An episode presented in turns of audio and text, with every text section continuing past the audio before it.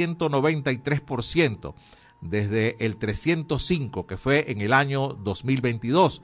La tasa de inflación del 2023 diciembre fue de 3,9%, por encima de 1.9 de noviembre, pero muy por debajo del 37,2% de diciembre del año 2022. El tiempo nos trae esta información. Eh, los comunistas insisten en el carácter fraudulento de la intervención del Partido Comunista de Venezuela. Versión final, directamente desde el Zulia, aumentan a 168 los muertos por, territorio, por el terremoto en Japón. El pasado primero de enero, un terremoto de magnitud 7,6 sacudió a la península de Noto, en Ishikawa, siendo el sismo de mayor intensidad que desde que comenzaron los registros en 1885, según asegura la Agencia Meteorológica de Japón. El número de personas que están desaparecidas sin confirmarse su paradero es de 323. Además, este sismo que sigue con estas secuelas y que ya suma 168 muertos, afectó carreteras, comunicaciones y afectó a más de 2.300 residentes de la zona de Noto en Ishikawa. La Nación desde San Cristóbal nos trae este titular. El alcalde de Cúcuta promete destrucción de las trochas. Jorge Acevedo, quien llegó a la silla de la alcaldía de Cúcuta, en el norte de Santander, en Colombia, está preocupado por la inseguridad que azota a la zona. El impulso desde Barquisimeto nos titula 173 reclusas fueron desalojadas del anexo femenino Fénix en el estado Lara. Este desalojo y este cambio de lugar de reclusión comenzó desde el sábado a partir de las 6 de la tarde. Hasta ahora los familiares desconocen el destino de estas reclusas. El carabobeño, por su parte, desde Valencia nos trae la centésima vigésima primera Asamblea Ordinaria Plenaria de la Conferencia Episcopal Venezolana eh, tiene el siguiente eslogan, caminando en comunión y solidaridad. La realidad social, económica y política del país será abordada por algunos especialistas juntos con el diálogo pastoral entre los obispos y el discernimiento propio en estos días de asamblea que comenzó ayer con una misa y que hoy se está desarrollando en los espacios de la Universidad Católica Andrés Bello. Por otra parte, el correo del Caroní trae titular de Jorge Rodríguez, quien advierte que el uso de los activos en el exterior viola los acuerdos de Barbados. calificó esta situación como un secuestro de los activos de Venezuela, criticando la retención de 18 activos por partes de países como Inglaterra, subrayando que no tienen derecho alguno sobre ellos. Por cierto que Jorge Rodríguez fue reelegido a la Asamblea Nacional por cuarto periodo. Eso fue el pasado viernes 5 de enero. La Organización Mundial de la Salud pide el uso de mascarillas y volver a vacunarse contra el COVID-19. Es el titular de lapatilla.com. Bueno, hay una virosis intensa en todo eh, el país, acá en Venezuela. Eh, de hecho, de mis 14 días de vacaciones, Francis Mar, 10 fueron afectados seriamente. Francis Mar todavía está un poco afectada y aquí todo el equipo de Transmisión Nacional de Fe y Alegría, pues también uno que otro venimos cayendo, cada uno, ¿no? Lo cierto es que hay que estar muy claro e identificar qué tipo de dolencia es la que usted tiene. Si es COVID-19, si es influenza o es cualquier otro tipo, ¿no? Eh, también es estar percibiendo dengue. Así que bueno, el 80% de aumento de casos de COVID-19 se está presentando en Bolivia, según estadísticas. Por este crecimiento, no solamente en Bolivia, sino en todo el mundo, la Organización Mundial de la Salud está recomendando nuevamente el uso de mascarillas y volver a vacunarse contra el COVID-19. El Nacional, por su parte, trae este titular. Alto cargo de defensa de Estados Unidos visita Guyana en medio de disputa en Venezuela. Bueno, otro eh, problema más eh, con la presencia, como la presencia del buque británico de guerra en costas guyanesas, la tensión reciente por maniobras militares conjuntas de Estados Unidos. Bueno, la visita de Daniel Erickson, su secretario de Defensa adjunto para el hemisferio occidental, parece que puede exacerbar la tensión con Venezuela. Mundo UR, por su parte, nos trae declaraciones del Papa Francisco, el cual se refirió a las tensiones entre Venezuela y Guyana en el discurso ante el cuerpo diplomático. Eso es noticia de hoy. Por su parte, Crónica 1, jóvenes del Estado de Aragua se articulan para fomentar la participación electoral. Se trata de la campaña Hola tú, inscríbete. es un inscríbete, es una iniciativa de la Juventud Aragüeña para motivar a los jóvenes a votar y hacer que se inscriban en el registro electoral. Globovisión también trae titular del Papa Francisco, el cual pide la prohibición universal de la maternidad subrogada. El pontífice consideró que la práctica no solo ofende gravemente la dignidad de la mujer y del niño, sino que se basa en la explotación de la situación de necesidad material de la madre. Bueno, recuerden que esto de maternidad subrogada, estamos hablando de los vientres en alquiler, ¿no? Para decirlo de alguna otra manera. Últimas noticias, por su parte, nos titula el INSES implementa una encuesta para conocer la demanda nacional de capacitación. El estudio disponible en el sitio web del INSES permitirá a las empresas señalar el perfil del talento humano que actualmente necesita. Y cerramos con cotejo.info para presentarles el más reciente trabajo eh, sobre declaraciones del presidente del Consejo Nacional Electoral, Elvis Amoroso, el cual dijo que el CNE ha cumplido casi el 98% de las solicitudes hechas por Barbados. En un trabajo presentado por nuestro compañero de cotejo.info, José Rivas, pues se ha eh, determinado que estas declaraciones de Elsie Amoroso tienen el calificativo de mentira. El CNE no ha realizado campañas para informar a las personas sobre los horarios, días, ubicaciones de las jornadas de registro electoral y actualización de electores. También los venezolanos en el exterior, siguen desatendidos por el CNE y solo ha cumplido dos de los seis puntos acordados en Barbados sobre la actualización del registro electoral, lo que indica que no se ha alcanzado el 98% tal como lo dijo el presidente del organismo electoral, Elvis Amoroso. Con esto damos punto final a este recorrido por las noticias más importantes. Hemos leído para ustedes 20 páginas web que nos comentan los titulares más importantes en este país durante el día de hoy, a esta hora, exactamente cuando es la una de la tarde con 11 minutos. De inmediato comparto con ustedes la encuesta en este país. A ver, ¿cómo le está llegando a usted el servicio de agua? A ver, la calidad del agua. ¿Le llega el agua limpia, mm, más o menos? ¿Le llega turbia o simplemente no le llega agua? Esas son las cuatro opciones que tenemos para ustedes. ¿Cuál es la calidad del agua que le está llegando a su casa? ¿Cómo viene? Opción A limpia, opción B más o menos o regular, opción C llega turbia y opción D no tengo agua, o sea que no le llega de ninguna manera, ni turbia, ni limpia, ni nada. 0424 552 6638 es nuestro punto de contacto para escuchar sus opiniones, comenzando la participación desde muy tempranito, hoy 8 de enero. Nos vamos a ir al corte y de inmediato nos vamos a escuchar el noti audio del Pitazo. Noti audio, el Pitazo, un preciso resumen de lo que ocurre en toda Venezuela, con Catherine Medina. Saludos estimados oyentes. A continuación hacemos un repaso informativo por las noticias más destacadas hasta este momento. Comenzamos. Este 8 de enero comienzan las clases con nuevo llamado a protesta por parte de los educadores. Los docentes se concentrarán este martes 9 de enero en Parque Carabobo, en Caracas, para reiterar su solicitud de mejoras salariales y de condiciones laborales. Además del incremento salarial, los educadores de Caracas reclaman el pago de una deuda pendiente de dos meses de cesta tickets que debieron recibir en el mes de diciembre, según indicó Edgar Machado, presidente del Sindicato Venezolano de Maestros Seccional Distrito Capital. Autoridades encontraron 27.7 kilos de marihuana en Costa de los Roques.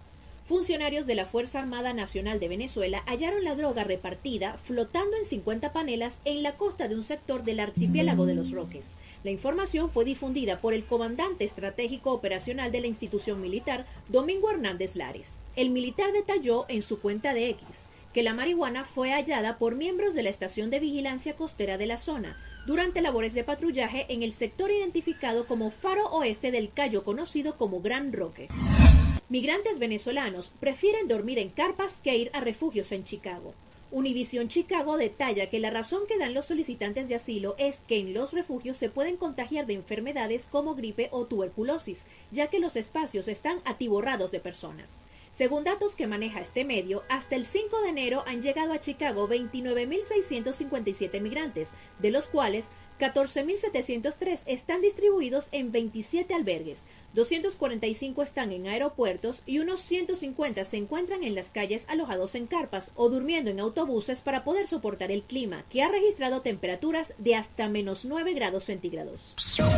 Estimados oyentes, este ha sido el panorama informativo hasta esta hora. Narró para ustedes Catherine Medina. Estas informaciones puedes ampliarlas en nuestra página web elpitazo.net. También recibimos tus denuncias vía SMS o WhatsApp a través del 0414-230-2934. Ya regresamos con En este país por la Red Nacional de Radio Fe y Alegría.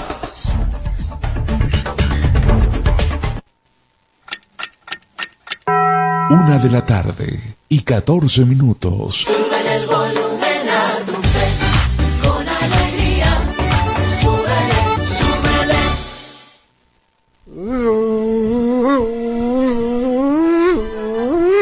¿Sabes quién viene ahí? Soy yo, el Aedes aegypti, el responsable de transmitir el dengue. Pues a mí no me picarás. El dengue es una infección o virus transmitida por la picadura de las hembras infectadas de mosquitos del género Aedes. Esta enfermedad se divide en cuatro tipos que pueden ser mortales para ti y los tuyos. Suele presentarse con síntomas como fiebre elevada, acompañada de dolor de cabeza muy intenso, dolores detrás de los globos oculares, agrandamiento de ganglios linfáticos o sarpullido. Juntos y prevenidos contra el dengue. Más higiene, más salud. Un mensaje de fe y alegría. ¿Qué tal si nos unimos para salvar la educación? Para que los centros educativos también sean itinerantes, que con estrategias alternativas puedan atender a los niños, niñas y jóvenes que no acudan a la escuela formal. Por los niños y niñas, por el país, fe y alegría, Alianza por la Educación. Fe y alegría. Fe y alegría. Fe y alegría. Fe y alegría. ¿Cuál es la diferencia entre un volcán y un terremoto? Que el terremoto ensucia y el volcán lava. La risa puede aliviar el dolor. Ríele a la vida con Radio Fe y Alegría. Descárgate nuestra aplicación Radio Fe y Alegría Noticias, disponible para iPhone y Android. Seguimos con En este país por la Red Nacional de Radio Fe y Alegría.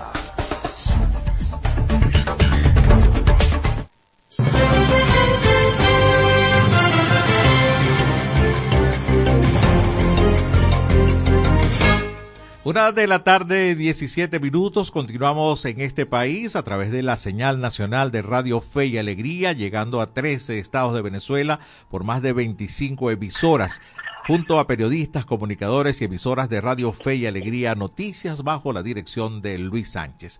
Gracias a ustedes por acompañarnos en este primer programa del año 2024. Les recuerdo la encuesta en este país del día de hoy. ¿Cuál es la calidad del agua que le está llegando a su casa? Opción A, llega limpiecita. Opción B, llega más o menos turbia. O llega totalmente turbia, es la opción C. Y la opción D es no tengo agua. O sea que de ninguna manera le llega. ¿Cuál es su opción? A, B, C o D.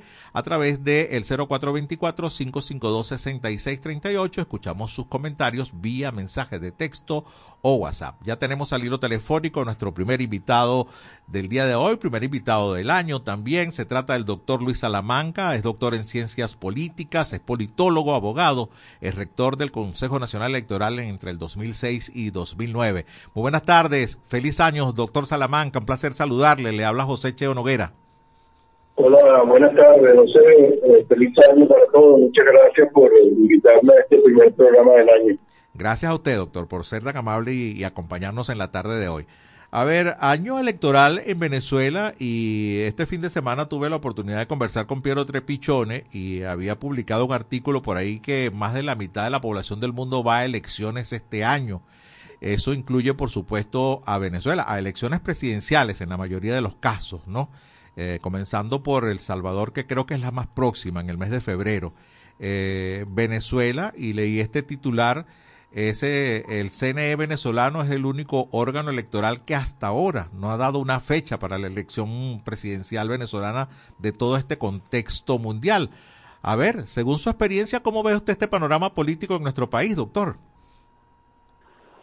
Bueno, eh, lo veo con mucha mucha expectativa, pero también con muchas complicaciones propia de la dinámica política interna en Venezuela.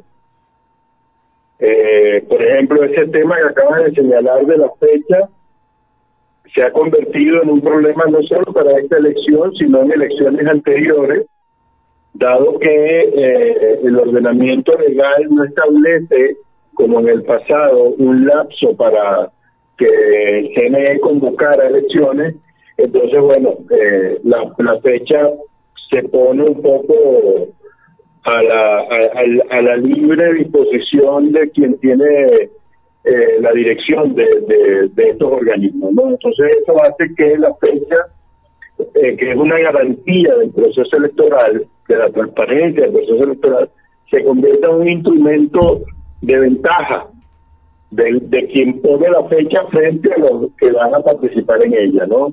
Tenemos por suerte un, acuerdo firmado el año pasado en, en Barbados en el que se fija un, una especie de este, delimitación temporal, no una fecha, sino una delimitación temporal. A partir de el segundo semestre del año debería convocarse elecciones. Ahora bien, no sabemos si eso se va a respetar o no, dado que ese acuerdo también ha estado un poco en la cuerda floja y ha tenido idas y venidas y tal. Eh, en principio es la única, digamos, garantía, entre comillas, que tenemos para que la fecha se establezca de la manera que debe establecerse, o sea, con antelación, que la conozcan todos los actores, de manera que se pueda organizar cada quien en función de lo que desea hacer en esa elección. Claro, y el otro tema sería el de las inhabilitaciones, que hasta ahora no ha habido una respuesta, ¿no? Eh, eh, en el caso que eh, la Contraloría General de la República tenía que dar respuesta en tres días y el TCJ en un tiempo más o menos perentorio, y hasta ahora de las inhabilitaciones que se han, o de las solicitudes de revisión de inhabilitaciones por parte de la Contraloría que se han hecho, ninguna ha tenido respuesta hasta este momento, ¿no? Sí, hasta ahora no hemos tenido la decisión del, del TCJ.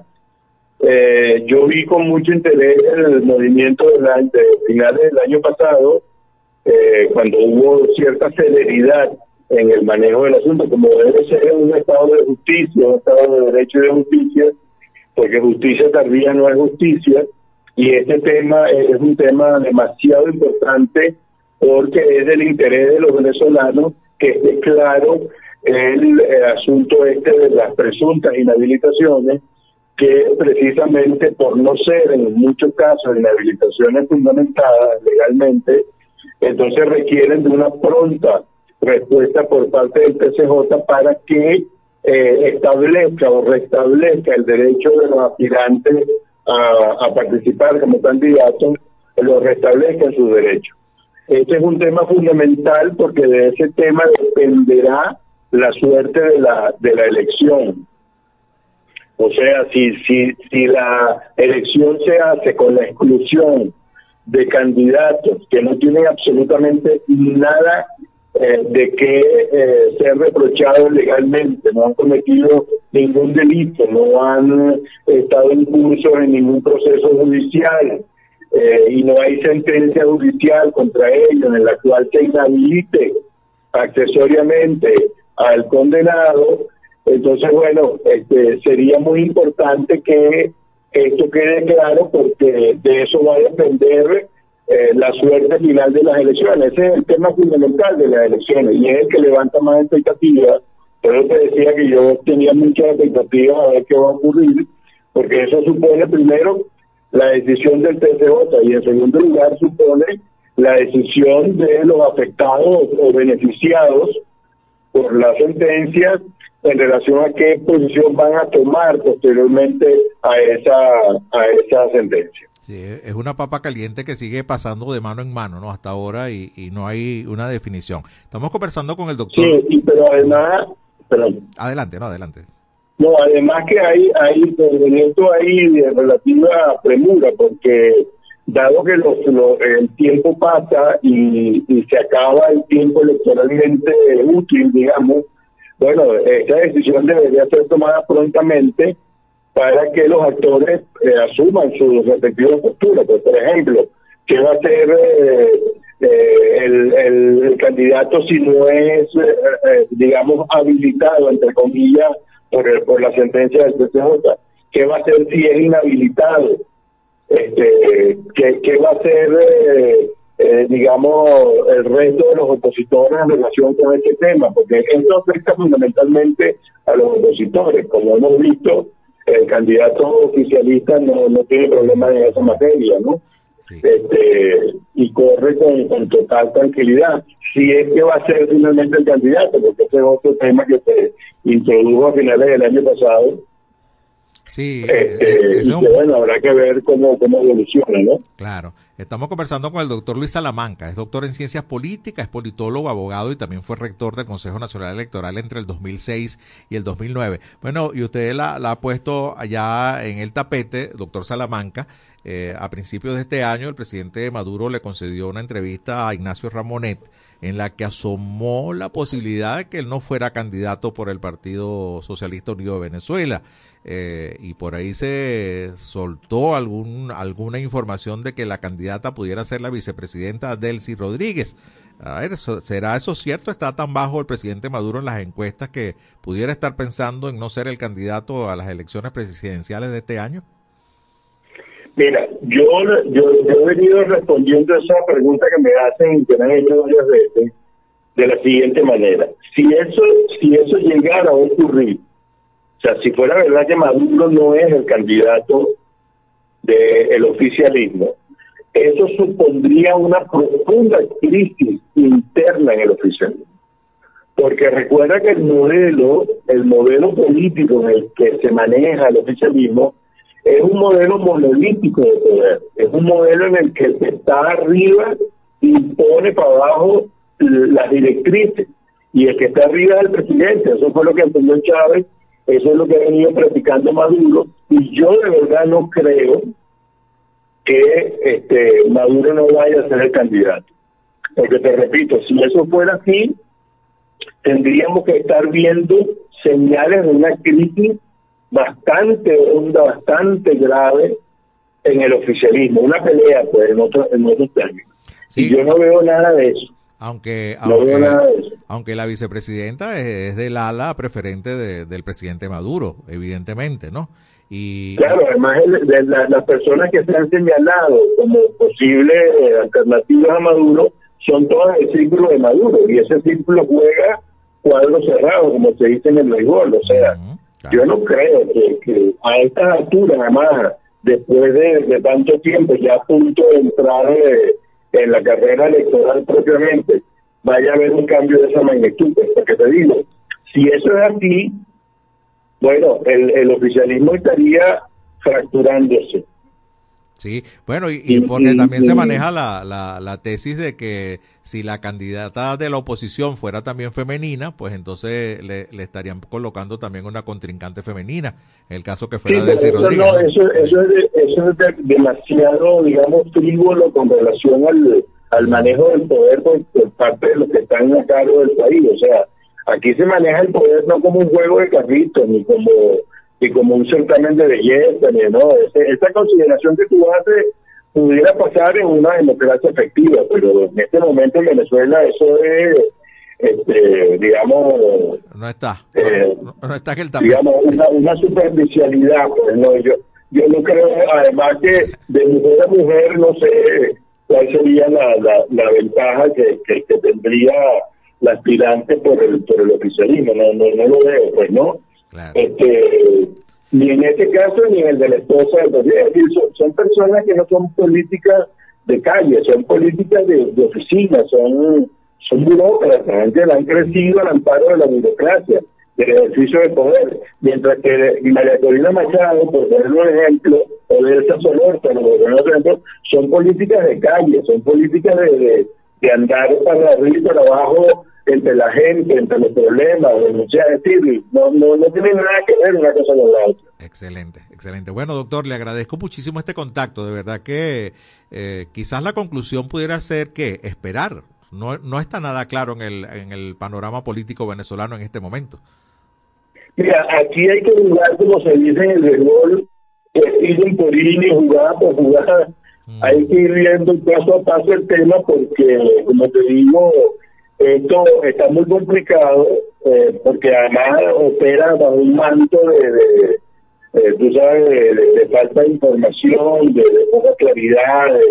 Maduro soltó esto de, que no, de que no sabía si iba a ser candidato. Yo creo que de que lo tuvieran eh, eh, eh, para arriba y para abajo para que hablaran de él, pues, ¿no? O sea, para que estuviera, para, para estar en el aire, ¿entiendes? Pero, pero de allí a que eso sea verdad, mira, hay mucho trecho. Entonces hay que ir paso a paso, hay que ir chequeando la situación día por día, hay que aplicar sabermetría electoral, o sea, tener bien bien en la mano los, los, detalles de toda esta cosa, este, para cuando salga algún evento de esto saber cómo manejarla, porque necesita mucho detalle en este, en este tipo de situaciones. Así es. Bueno, doctor, de nuevo muchísimas gracias. Doctor Luis Salamanca, doctor en Ciencias Políticas. Gracias a ustedes. Gracias por este contacto y por ser nuestro primer invitado en el 2024. Que tenga un feliz año feliz y una feliz año, tarde. Feliz año, de verdad, que sea un año muy bueno para ustedes y para Venezuela. Amén. Que así sea. Muchísimas gracias. Con el doctor Salamanca nos vamos de inmediato al corte. Es la una de la tarde con 30 minutos. Seguimos en este país. Ya regresamos con En este país por la Red Nacional de Radio Fe y Alegría.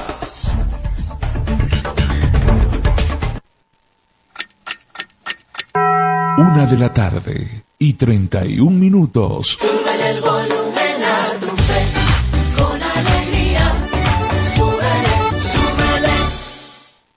So- so- somos Radio Fe y Alegría Noticias.com.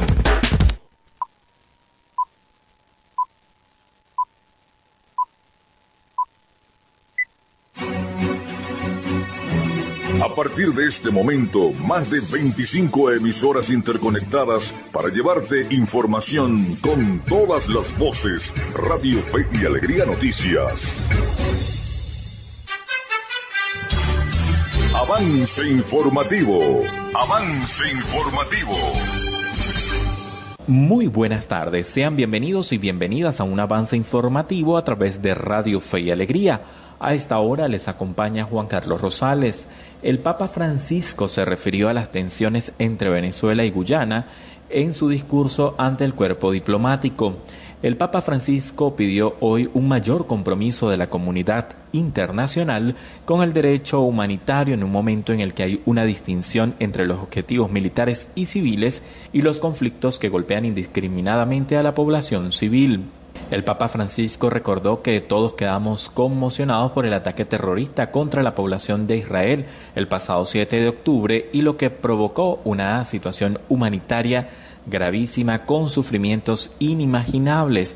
Confía en que la comunidad internacional promueva con determinación la solución de dos estados, uno israelí y uno palestino, así como también un estatuto especial internacionalmente garantizado para la ciudad de Jerusalén. Con respecto al continente americano, dijo que si bien no hay guerras abiertas, existen fuertes tensiones entre algunos países, por ejemplo entre Venezuela y Guyana, mientras que en otros como Perú observan fenómenos de polarización que socavan la armonía social y debilitan las instituciones democráticas. Hasta aquí este avance informativo, continúen con la programación de Radio Fe y Alegría. Contamos con periodistas en toda Venezuela para llevarles la información en vivo y en caliente. Red Nacional de Radio Fe y Alegría, con todas las voces. Seguimos con en este país por la Red Nacional de Radio Fe y Alegría.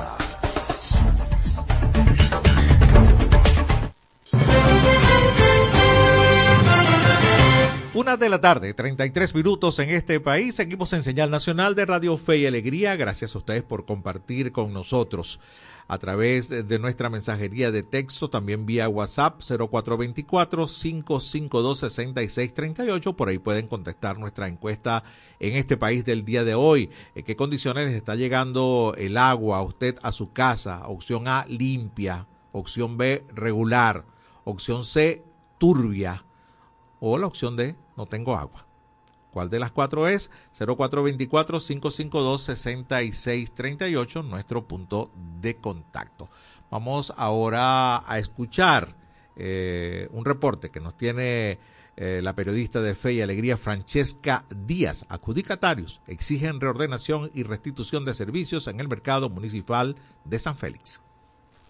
Adjudicatarios de puestos en el mercado de San Félix exigen a la alcaldía de Caroní reorganizar el centro de compras para erradicar el comercio informal en los alrededores. Asimismo, los locatarios denunciaron que desde hace más de cinco años este mercado, que cuenta con más de 50 años de antigüedad, no cuenta con servicio de agua, ni de luz, ni de limpieza todos los servicios públicos permanecen dañados en lo que es este centro de compras. En un recorrido por el mercado municipal se constató la falta de limpieza, existencia de basura en los alrededores, problemas con cloacas y aguas servidas, así como la existencia de múltiples vendedores informales en los alrededores del comercio. El mercado sigue igual durante tantos años aquí, bueno, y nadie ha hecho nada por nosotros. Lo poquito que tú ves así, que pintadito y broma, que si cerámica, hemos sido nosotros mismos que lo hemos arreglado entre todos, pues. De hecho, hay una cloaca allí que tiene muchísimo tiempo ahí y nadie, esos olores salen y nadie, o sea, el gobierno muy bien, gracias. Durante el 2023, las autoridades desarrollaron reordenamientos en los mercados de Chirica y Unare. Es por ello que los locatarios exigen un proceso similar dentro de las instalaciones de este centro de compras.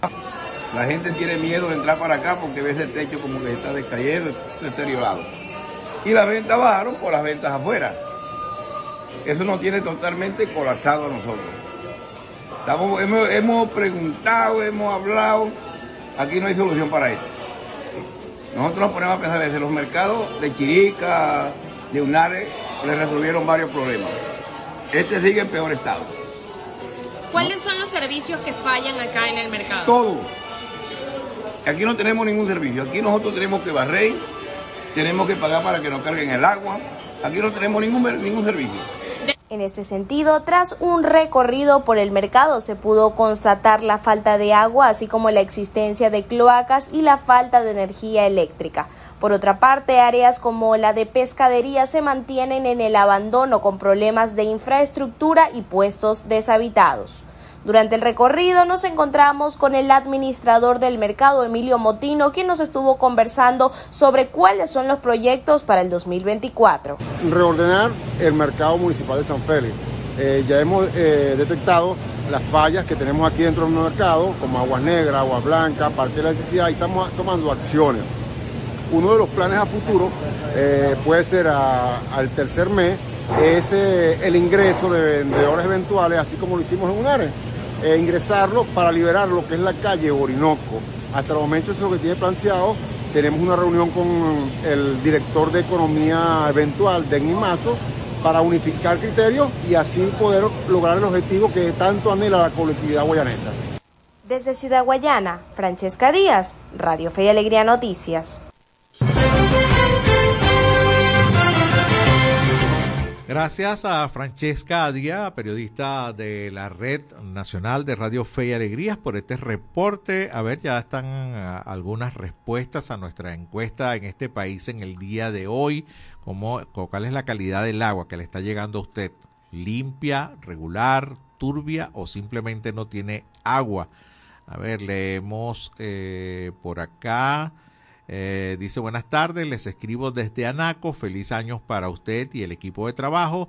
Dice yo compro agua. Después de mucho tiempo sin agua, ahora comenzaron a mandarla desde diciembre, pero llega a veces, una vez por semana, y cuando llega es muy turbia. Mi reflexión es que apenas el 0,7% del agua en el mundo es potable y vamos con la contaminación. Que Dios nos ayude. Así nos escribe nuestro amigo desde Anaco. Y hay otro que nos escribe, la opción es de, de, de, de, de, de. O sea, no tengo agua. Imagínense ustedes es mucho peor que, bueno, no sabemos qué tanto puede ser peor, que llegue turbia o simplemente que no llegue, ¿no? Esa es parte de las respuestas que compartimos con ustedes de nuestra encuesta en este país en el día de hoy. Recuerda que si quieres participar, puedes hacerlo a través del 0424-552-6638 vía mensaje de texto o WhatsApp. Bueno, el deporte no se detiene, ni incluso en final de año. El fútbol estuvo muy activo a nivel europeo y en Venezuela estamos en pleno round robin con unos tiburones de la Guaira embalados, invictos, con cinco victorias. Y bueno, hoy enfrentan a los Cardenales de Lara que perdieron el invicto pero al revés, ¿no? Así que interesante lo que está pasando en el deporte en este inicio de año. Vamos a escuchar qué nos trae hoy Miguel Valladares en la movida deportiva. En este país presentamos La Movida Deportiva con Miguel Valladares. Un gran saludo amigos del deporte, es un gusto volver a encontrarnos en el inicio de este 2024, un año en el que pedimos salud, prosperidad y mucho deporte en la grada de este país. Arrancamos el repaso de la actualidad deportiva con el round robin de la pelota venezolana y es que Tiburones conservó el invicto luego de cinco juegos, al vencer anoche a los Leones en el Monumental con pizarra de cuatro carreras por dos. El juego comenzó como un duelo de picheo entre Joulis Chacín y Ricardo Pinto, pero La Guaira anotó un par de carreras en la apertura del quinto inning. En el noveno, con la pizarra igualada, Tiburones marcó un par de rayitas más. Brian Rocho, Michael García y Yaciel Puig pegaron un par de inatrapables cada uno. Jesús Pirela se llevó la victoria al lanzar una entrada en blanco, mientras que la derrota fue para el estelar Anthony Vizcaya, a quien los escualos le anotaron las dos carreras. En Barquisimeto, Cardenales volvió a la vida al conseguir su primera victoria luego de cuatro derrotas al vencer a los Tigres diez carreras por tres. Máximo Castillo aceptó dos carreras en el mismo primer episodio, pero se asentó para ganar su primer juego del round robin. El cubano Rangel Ravelo pegó de 4-2 con trío de carreras empujadas, mientras que el de Maro Vargas y Jackson Flores dieron de 4-3. Estos resultados dejaron a La Guaira en la cima con 5 y 0. Bravos, que ayer descansó, tiene 2 y 2, está a 2 y medio. Leones y Tigres con dos victorias y tres derrotas a 3 de la cima, mientras que Cardenales cierra la tabla con una victoria y cuatro derrotas a 4 juegos. Para hoy, Bravos visita a Tigres y Cardenales hará lo propio con Tiburones.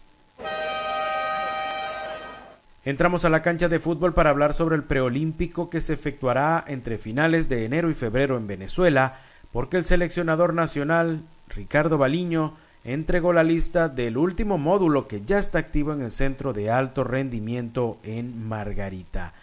La lista la conforman los porteros Fran Carlos Benítez, Diego Gil, Samuel Rodríguez y Pedro Fulco, los defensas Jesús Quintero, René Rivas, Rafael Uzcategui, Andrés Ferro, Bian Neider Tamayo, Alex Custodio y Carlos Vivas. Los mediocampistas son Emerson Ruiz, Ender Echenique, David Martínez, Brian Ortega, Darwin Mateus y Henderson Contreras, mientras que los delanteros llamados son Luífer Hernández, José Riasco, Saúl Guarirapa, Kevin Kelsey y Brian Castillo. Se estarán incorporando en los próximos días Jesús Paz, Telasco Segovia, Carlos Falla, Giovanni Bolívar, Matías Lacaba y Andrés Romero. El torneo que se jugará en Valencia y Caracas en la ronda de grupos, además de Cabudare en la final, entregará dos cupos a los Juegos Olímpicos de París, precisamente este mismo año. Y nos vamos con unas corticas y al P iniciando con béisbol venezolano y es que ya se han ido conociendo los primeros premios individuales de la temporada. José Rondón de los Leones fue premiado como productor del año, mientras que Anthony Vizcaya del Magallanes es el cerrador, al tiempo que Miguel Sokolovich del Caracas es el setup del año. Para hoy se estarán entregando el premio Carrao Bracho al pitcher del año y el Luis Salazar al regreso. En fútbol, medios colombianos dan como un hecho el retorno del portero vinotinto Wilker Fariñez a ese país, pero ahora al Atlético Nacional. El caraqueño viene de una inactividad de un año y medio en el Lens de Francia luego de lesionarse los ligamentos en una concentración de Venezuela en España. Y en boxeo, El pegador venezolano Ismael Barroso ganó el título interino superligero de la Asociación Mundial de Boxeo luego de noquear en el primer round al inglés O'Hara Davis. De esta forma llegamos al final del repaso por la jornada de hoy, pero nos reencontramos mañana en la grada de este país. En este país presentó La Movida Deportiva con Miguel Valladares.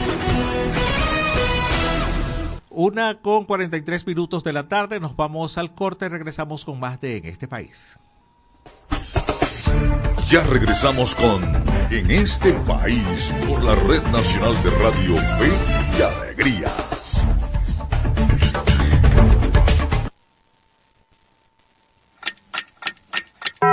Una de la tarde y 44 minutos. Sube el volumen a tu fe, con alegría. Súbele, súbele. Conociendo el diferendo Esequibo. ¿Dónde nace la disputa entre Guyana y Venezuela? Un antecedente importante en el diferendo Esequibo tiene que ver con el trabajo del naturalista prusiano Robert Hermann Schomburg y el mapa que elaboró en 1840 para delimitar el territorio perteneciente a la colonia de Guyana.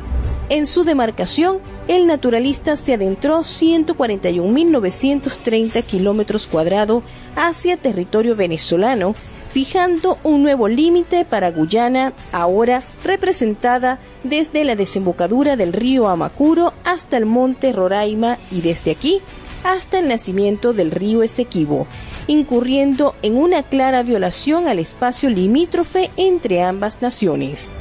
El mapa de Schomburg fue utilizado por el Reino Unido como respaldo y presentado ante el Tribunal Arbitral de París como supuesta prueba de los derechos del Reino Británico sobre el territorio que hoy conocemos como Esequibo.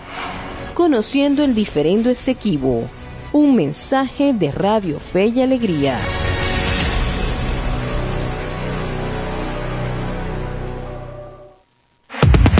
Descárgate nuestra aplicación Radio Fe y Alegría Noticias, disponible para iPhone y Android.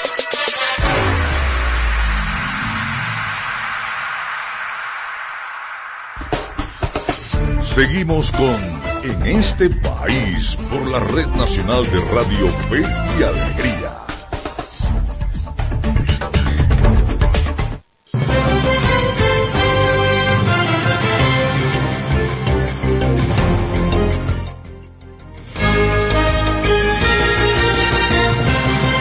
Una con 46 minutos de la tarde, seguimos en este país a través de la señal nacional de Radio Fe y Alegría.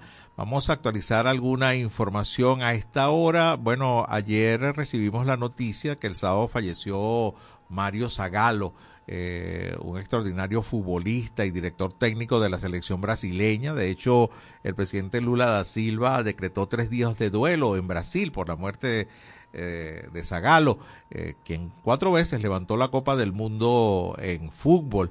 Bueno, ahora estamos leyendo la noticia actualizada que también acaba de fallecer eh, hace algunas horas Franz Beckenbauer, de 78 años de edad, exjugador y exentrenador, pues según informaron fuentes allegadas a este extraordinario futbolista, catalogado como uno de los mejores. Ganó el Mundial como jugador en 1974 y como seleccionador en 1990. También fue ganador de una Eurocopa, tres Copas de Europa consecutivas y dos balones de oro en 1972 y en el 76. Considerado como la máxima leyenda del fútbol alemán y campeón del mundo en el 74 y como entrenador en el 90. Bueno, dos pérdidas importantes para el fútbol mundial. Y bueno, también tenemos eh, en materia de eh, presencia de venezolanos en el extranjero, una noticia que nos llena de muchísimo orgullo. Eh, venezolanas lograron puntajes perfectos en prueba de acceso universitario en Chile. La caraqueña Yoximay Brito Arias y la tachirense Melanie Juliet Márquez Zambrano alcanzaron resultado perfecto y se hicieron con reconocimientos por parte del Ministerio de Educación chileno. Vaya, vaya, dos estudiantes venezolanas, eh, ambas de 18 años, presentaron las pruebas de matemática con mil puntos sobre mil. En el caso de Brito, que es caraqueña, estudió, estudia en el Liceo Carmelo Silva en Santiago de Chile y según el medio Crónicas de Chile, la joven sola tenía dudas en una de las preguntas. Llegó a Chile en el 2016 y bueno, dice ella que fue víctima de experiencias xenófobas. Y bueno, en el caso de la otra joven, eh, pues también llegó hace tiempo, la tachirense logró una distinción por parte del Ministerio de Educación por trayectorias educativas en la categoría territorios por su rendimiento en la prueba de acceso. Bueno, noticias que nos agradan de ver cómo venezolanas pues siguen poniendo el alto en nuestro nombre a nivel mundial. Ya tenemos al hilo telefónico a nuestra siguiente invitada. Se trata de Cristina Burelli. Ella es la directora ejecutiva de la organización SOS Orinoco. Muy buenas tardes, Cristina. Gracias por atendernos. Te saluda José Cheo Noguera. Hola, buenas tardes. Este, muchísimas gracias y buenas tardes a todo tu público. Gracias, Cristina. A ver, eh, nos llama muchísimo la atención la reciente denuncia de ustedes. Bueno, eh, otra fiesta más, ¿no? En el Parque Nacional Canaima. Recordamos una pernocta por allá en lo más alto del Salto Ángel no hace mucho tiempo con destacadas figuras de la farándula y del jet set venezolano, ¿no? Que dirían por allá. Ahora ustedes están haciendo una denuncia de una actividad que está programada entre el 17 y el 22 de este mes. Eh, una fiesta que comenzará en Caracas y que, y que luego se va a realizar tres días en Canaima, considerando que esto es Parque Nacional. A ver, ¿cómo lo ven ustedes? ¿Cuál es la opinión eh, al respecto de esto en la denuncia? Así es, así es. De hecho, SOS mm, Orinoco hizo todo lo posible para averiguar eh, si esto era cierto eh, porque bueno, o sea, uno, uno no puede estar denunciando así sin, sin verificar. Y, y tanto eh, personas en Canaima eh, como las redes de los hoteles y de, la, mm, de las organizaciones que estaban organizando y, haciendo la propaganda para este evento, que son Tecno and Chill, Soul Sound Venezuela, eh, el Hotel Huacabuena, el Campamento Canaima, el Hotel Humboldt, todos lo estaban eh, eh, promocionando. Y de hecho, eh, en, una de estas promociones decía que el costo era 2.400 dólares por persona y llama la atención que era solo para extranjeros. eso, eso es bien extraño y a nosotros nos recuerda un poco el, el tipo de apartheid que existe en Cuba eh, donde eh, ciertas playas y hoteles solo están abiertos a los extranjeros. Entonces, eso en Venezuela, pero bueno, eso, eso es un eso es un detalle dentro, dentro de todo esta, eh, este evento, ¿no? Ahora, después que salieron varias organizaciones a denunciar esto, incluyendo ese Orinoco, Ahora hay como una confusión. La narrativa de los organizadores de la, del megafestival han cambiado y dicen que eh, no, que esto no, que solo en Caracas. Eh, o sea, hay mucha inconsistencia y ciertos, y los hoteles en Canaima se han desvinculado. Entonces ahora hay confusión. Y por otro lado, no se sabe de la fiesta rave va a ser en Galipán o en el Hotel Humboldt, si es eh, al exterior o si es al interior. Y eso es importante saberlo, porque estas son áreas protegidas, tanto la Ávila como Canaima son parques nacionales, con espacios eh, pues que son hogares de diversidad de especies, eh, que además proveen servicios ambientales, hay una legislación, nación del territorio, hay una serie de, reglamentos. Y en el caso Canaima, que es sitio patrimonial, este tipo de evento es prohibido. Y no solo eso, sino que lo superior a 40 decibeles ya es, ya es nocivo. Es una fiesta eh, se me está oyendo un poco entrecortado. Estamos conversando con Cristina Burelli. Es más, se nos cayó la llamada. O yo no sé si te tengo en línea todavía, Cristina. eh, vamos a insistir nuevamente, lo importante de esto es que gracias a denuncias como la de SOS Orinoco y de otras organizaciones, bueno, se ha cambiado el discurso de, un evento que ya tenía una planificación. Eh, de hecho, se accede a la, cuenta de Instagram de southsound.community y ahí aparece que son dos días en Caracas y tres días en Canaima. Así, así dice por lo menos el artículo o la investigación que hizo la ONG SOS Orinoco, quien eh, pues alertó de estas actividades el pasado 4 de enero. Estamos tratando de restablecer el contacto con, con Cristina Burelli. Eh, pues está un tanto difícil la comunicación, lo estamos haciendo pues, vía WhatsApp en este momento. Eh, pero la gran pregunta que se hace uno aquí, si existe una legislación acerca del uso de los parques nacionales y de áreas protegidas como el Ávila, en la que por cierto iba a haber un despliegue de fuegos artificiales el 31 de diciembre, que también fue suspendido. A propósito de la, eh, a ver, la cantidad de personas que de algún momento, de alguna manera denunciaron eh, pues lo, terrible que podía ser hacer una gran exhibición de fuegos artificiales eh, afectando la fauna y evidentemente la posibilidad de fuegos que pudiera eh, pues encenderse en estos casos a, raíz de los juegos pirotécnicos, ¿no? Eh, tampoco se dio esto en el Ávila gracias a las denuncias.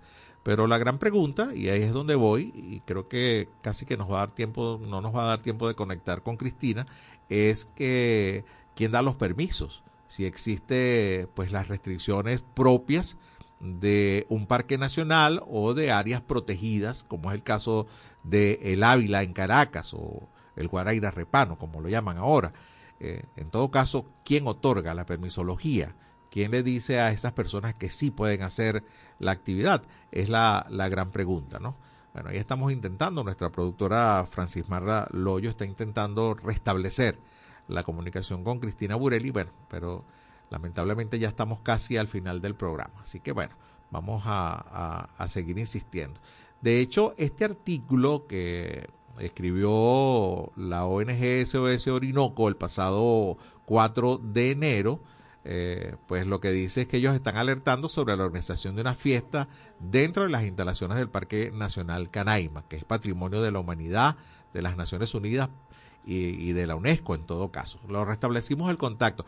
Cristina, eh, bueno, lamentablemente la comunicación no, no, no nos ha dejado conversar un poco más distendidos contigo. Me queda apenas un minuto para, para cerrar y decía yo mientras trataba de establecer el contacto, Cristina, que a sabiendas de que hay una legislación para los parques nacionales, para áreas protegidas, la gran pregunta es quién otorga los permisos, ¿no? Porque nadie organiza algo sin, sin solicitar permisos, ¿no?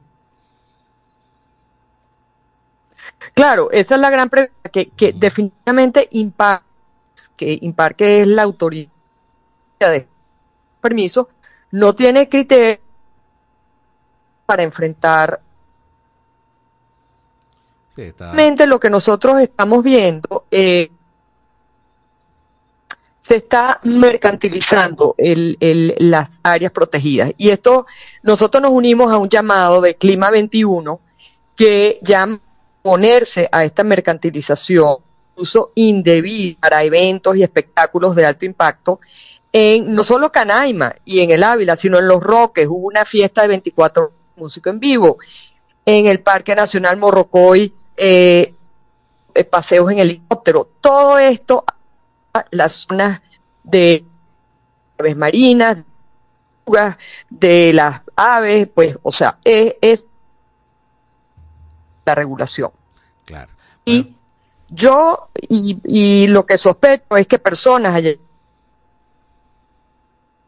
distintas razones legales, o porque no se no pueden viajar o no se sienten cómodos, están intentando recrear estas actividades en zonas protegidas como dinero del narcotráfico. Sí. Mira, la... para minería ilegal de oro, etcétera. Entonces, es muy lamentable. Lamentable. Bueno, Cristina, eh, vamos a estar muy pendientes de esto. Te agradezco mucho el contacto a pesar de las dificultades.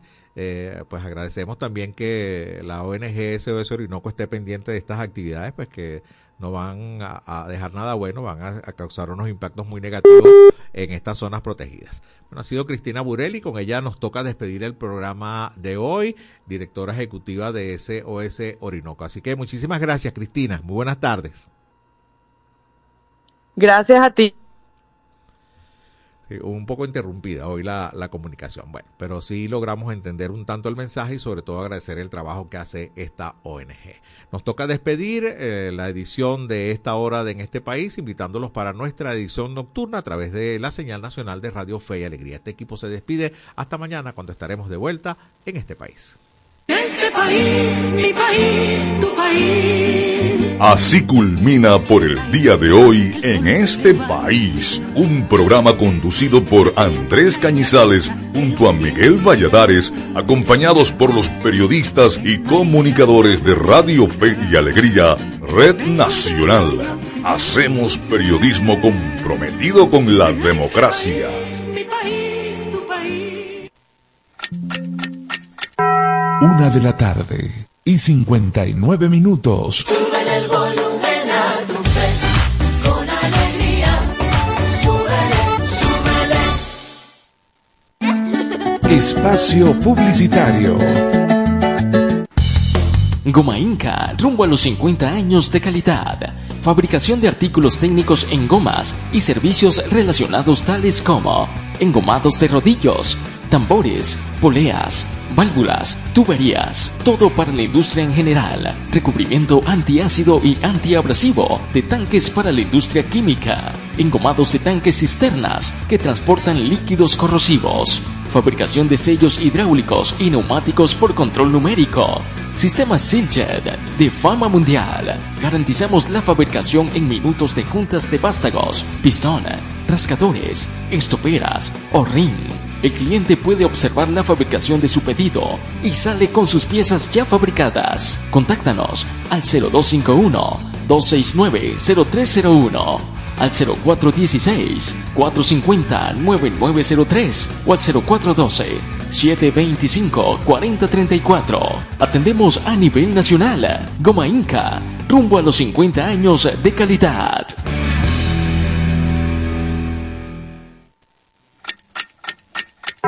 Dos de la tarde y un minuto. Súbele el volumen a tu fe, con alegría.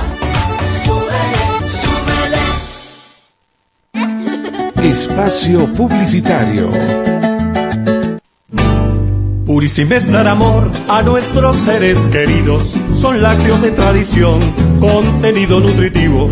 Purísima es el sabor que enriquece tus platillos. Purísima es la leche que se toma con cariño. Con Purísima todo es delicioso.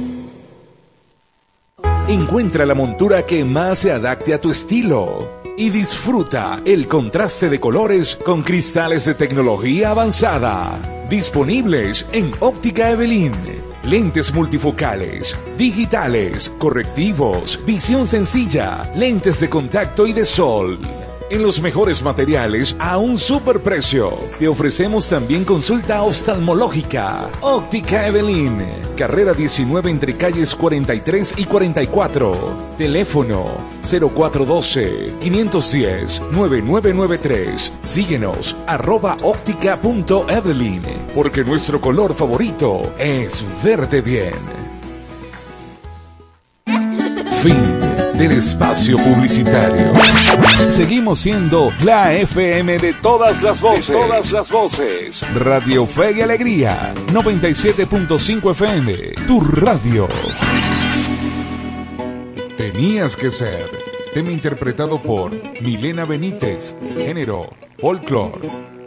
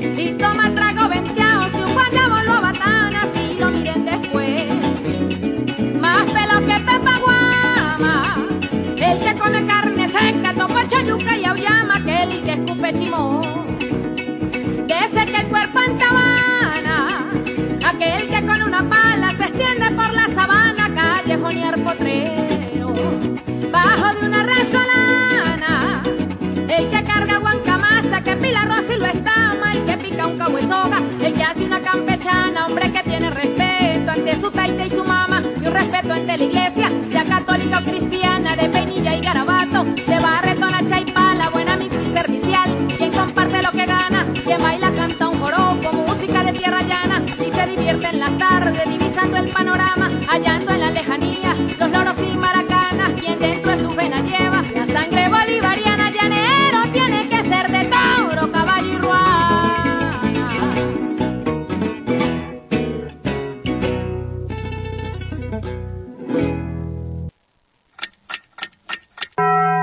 de la tarde y siete minutos.